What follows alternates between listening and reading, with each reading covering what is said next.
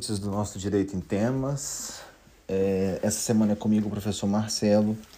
E a gente começa a tratar de alguns temas também diferentes que influenciam o direito processual, influenciam o direito como um todo e influenciam no direito processual. Aqui em específico eu vou trabalhar a questão da influência da análise econômica do direito voltada ao direito processual. É, vou trabalhar isso de uma maneira bem é, tranquila e breve, com o objetivo de não aprofundar o tema nesse primeiro áudio e ao longo é, dos próximos episódios a gente continua trabalhando o assunto. É, em relação à análise econômica do direito, a gente tem que levar em consideração, em primeiro lugar, o seguinte: é, o direito processual, e a gente já falou isso em outros momentos aqui, o direito processual ele já demonstrou que as resoluções de conflitos elas não necessariamente devem ser levadas ao poder judiciário. Isso por quê? O poder judiciário é custoso, o poder judiciário é moroso, o poder judiciário é um poder que hoje não dá conta de resolver todos os conflitos, cumprindo efetivamente com tudo aquilo que está disposto na Carta Constitucional de 88 a inafastabilidade do poder judiciário, a duração razoável do processo. E isso acaba caindo muito em descrédito é, nessa instituição, justamente por quê? Porque a população não acredita mais que vai conseguir resolver os seus conflitos hoje por meio do poder judiciário. É, e aí, nesse caso, a gente precisa é, de analisar isso sob um ponto de vista econômico. Normalmente, quando as coisas elas são realizadas, normalmente quando a gente ingressa com uma petição, muitas das vezes há um grande incentivo por parte de muitos à litigiosidade. É, há um incentivo a que as coisas sejam feitas de uma maneira a que, a que haja um gasto com é, aquela instituição, com aquele instituto, com aquele processo, mas não se pensa nas consequências, no custo disso. Não se, não se pensa nas consequências pelas quais a gente vai ter para chegar àquele resultado. Os custos tanto de pessoas como os custos sob o ponto de vista orçamentário, do, do valor que as pessoas vão ter que gastar. Então, nesse caso, é, pensa-se muito e o seguinte: ah, eu quero resolver o meu conflito mas eu não quero negociar, eu não quero sentar numa mesa para discutir. E existe hoje uma certa é, carga valorativa no nosso Código de Processo Civil, e essa carga valorativa que existe, ela muitas das vezes ela acaba sendo um incentivo à litigiosidade. É, e isso já, já vem sendo trabalhado por vários autores. Um, eles trazem um exemplo, por exemplo, a questão da assistência judiciária gratuita. É, não que não seja um benefício importantíssimo, e é, é importante deixar isso bem claro, é importante. Só que a questão toda é a seguinte: se a pessoa ela verifica que ah, eu posso ajuizar a ação independentemente de qualquer coisa, sabendo na cabeça dela a probabilidade de que ela possa não ter êxito, mas como ela tem benefício da assistência judiciária gratuita, nesse caso, ela entra mesmo assim. É o que a gente chama de ações frívolas, ações que vão, na verdade, elas estão ali com uma certa instabilidade. Elas não necessariamente vão trazer o resultado, mas se ingressa diante da facilidade. E aí você abarrota o poder judiciário, você faz um, gera um acúmulo de processos com esse objetivo, certo? Então a gente precisa de entender que não dá mais, na atual conjuntura do direito processual, de pensar dessa forma.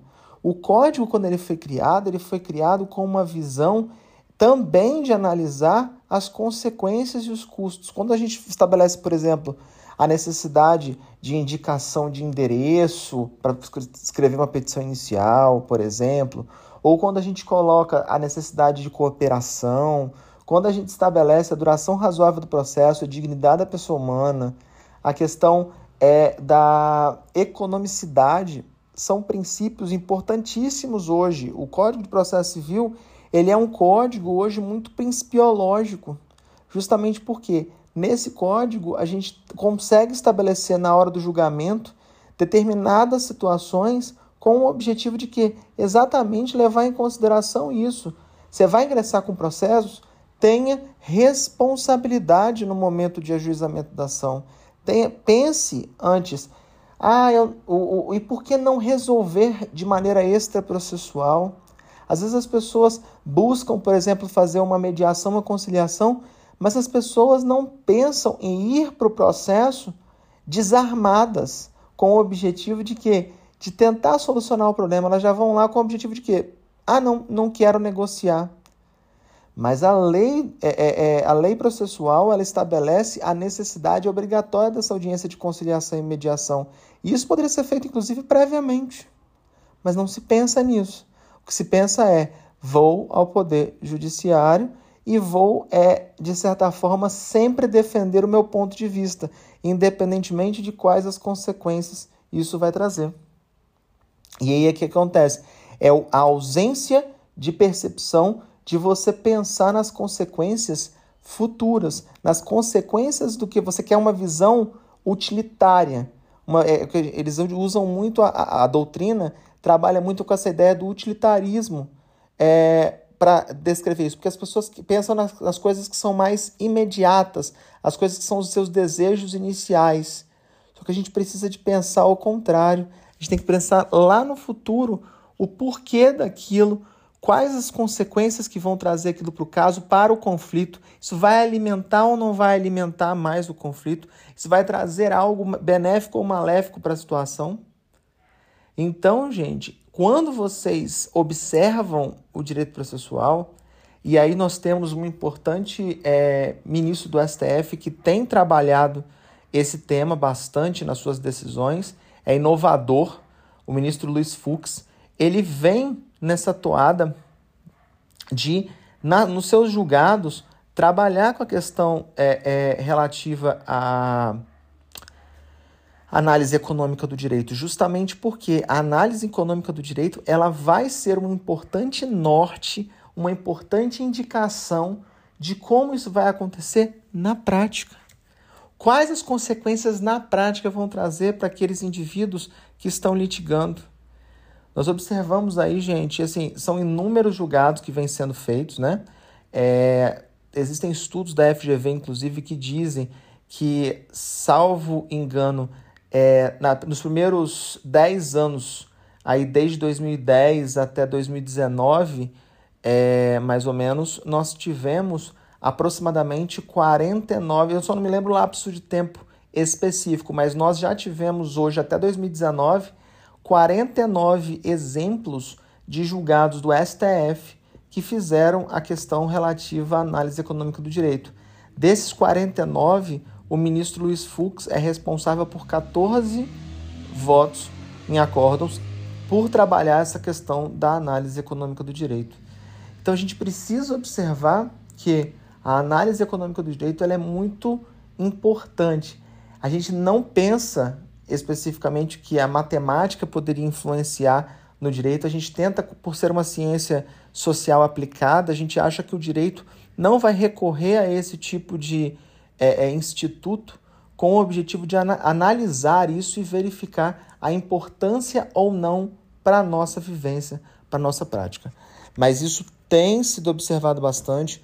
Nós tivemos, é, obviamente, que depois foi considerada que não haveria necessidade, foi no STF, um julgado, mas é trazido, inclusive, nos livros do ministro Luiz Fux, um exemplo do julgado que envolvia assistência judiciária gratuita para a Justiça do Trabalho, porque com a mudança da reforma trabalhista se estabeleceu que a pessoa que pede assistência judiciária gratuita e perde, nesse caso, ela teria que pagar as custas processuais nesse caso. Só que depois, obviamente, isso foi confirmado é que a assistência deveria prevalecer e não deveria ser pago esse valor. Mas observem como as próprias legislações vêm com esse sentido, com o objetivo de que evitar que haja um assoberbamento de ações para qualquer coisa. As pessoas às vezes utilizam o processo como vingança.